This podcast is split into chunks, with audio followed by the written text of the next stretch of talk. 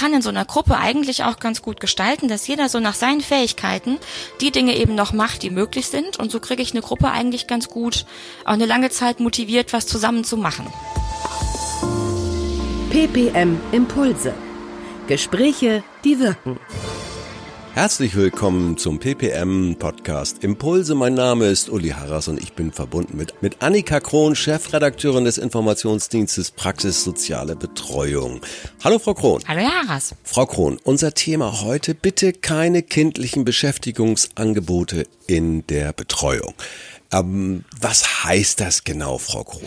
Ja, uns ähm, geht's bei unseren Angeboten immer darum, dass wir möglichst über Dinge schreiben, die auch wirklich mit Senioren zu tun haben. Und meine mhm. Kollegin und ich, äh, wir bereiten uns auch schon mal im Vorfeld ein bisschen vor und gucken natürlich auch, äh, welche Sachen sind gerade in der Betreuung irgendwie auch ein großes Thema, gucken schon mal in den Foren und finden ja. dort immer wieder wirklich gut gemeinte Ideen, die mit Senioren, gerade mit Menschen mit Demenz umgesetzt wurden, ähm, aber doch sehr, ich sag mal, an die Bastelarbeiten meines vierjährigen Sohns aus dem Kindergarten erinnern.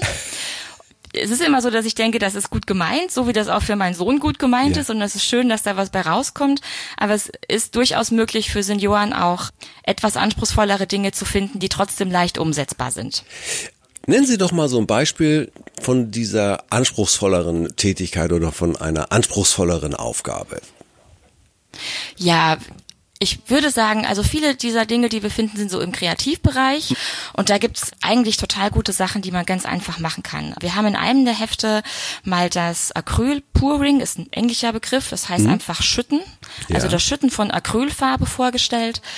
Und da geht es darum, dass ich einfach eine Leinwand habe oder auch ein Blatt Papier, wenn ich das möchte, und dass ich ähm, Acrylfarben verdünne und die schütte und dann diesen Rahmen so bewege, dass sich die Farbe verteilt und dadurch eben ein zufälliges Bild entsteht. Ja.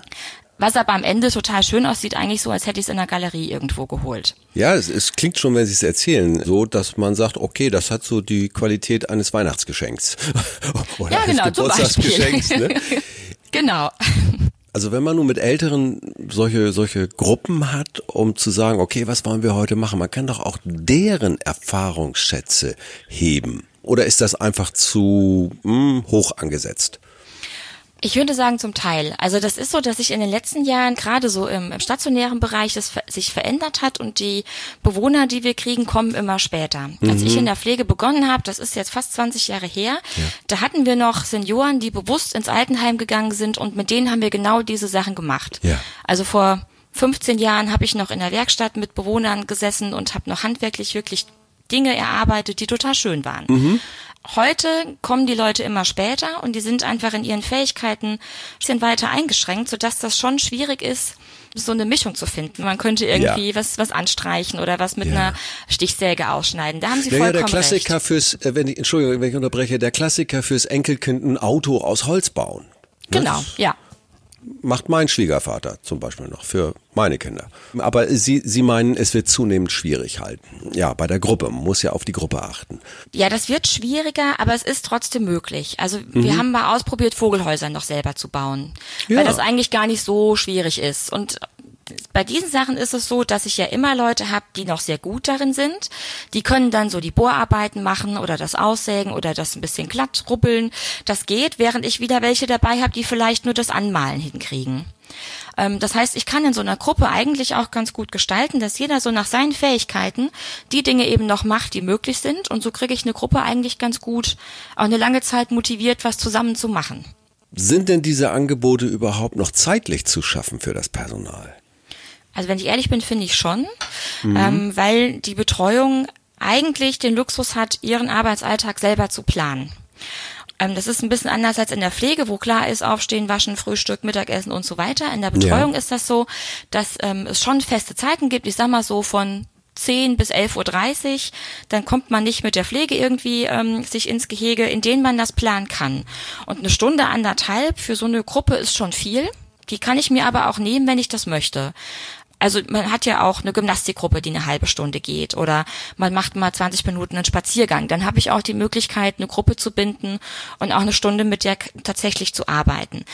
Aber äh, wo ich Ihnen recht geben muss, wenn jemand erkrankt ist, kann das schwierig sein und das kommt natürlich regelmäßig vor, da kann ja keiner was für. Aber es ist nicht jeder gleich kreativ. Mhm. Das heißt, ich habe auch Kreativgruppen, die macht, äh, ich sag mal, die Mitarbeiterin Frau Schneider super gut. Die ist immer total dabei und das macht ihr Spaß. Dann ist die zwei Wochen im Urlaub und dann macht das jetzt der Kollege Herr Müller und dann ist die Gruppe eine Katastrophe, weil der eigentlich eher für Sport da ist. Ja. Dann ist das schon mal schwierig. Sie haben das Beispiel genannt, bitte nicht die Angebote für Kindergruppen oder Kitagruppen, äh, sondern ein bisschen auch da suchen, was passt. Haben Sie noch so Tipps, vielleicht so ein paar Geheimtipps? Also ich glaube, wirkliche Geheimtipps gibt's gar nicht mehr, äh, hm. dank dem Internet. Also natürlich, äh, da bin ich auch ehrlich, auch ich guck ganz klassisch bei Pinterest und guck eben so ein bisschen jahreszeitlich, was gibt es, was ich vielleicht noch nicht gesehen habe oder was kann man vielleicht dann auch für Senioren noch mal ein bisschen anders gestalten. Ich fahre gern auf Messen, das mhm. ähm, finde ich, das machen zu wenig Betreuungskräfte. Es gibt ganz tolle Messen mit Fachthemen, wo es auch um Betreuung geht. Auch die Altenpflegemesse gucke ich mir total gerne an, weil es da immer neue Sachen gibt.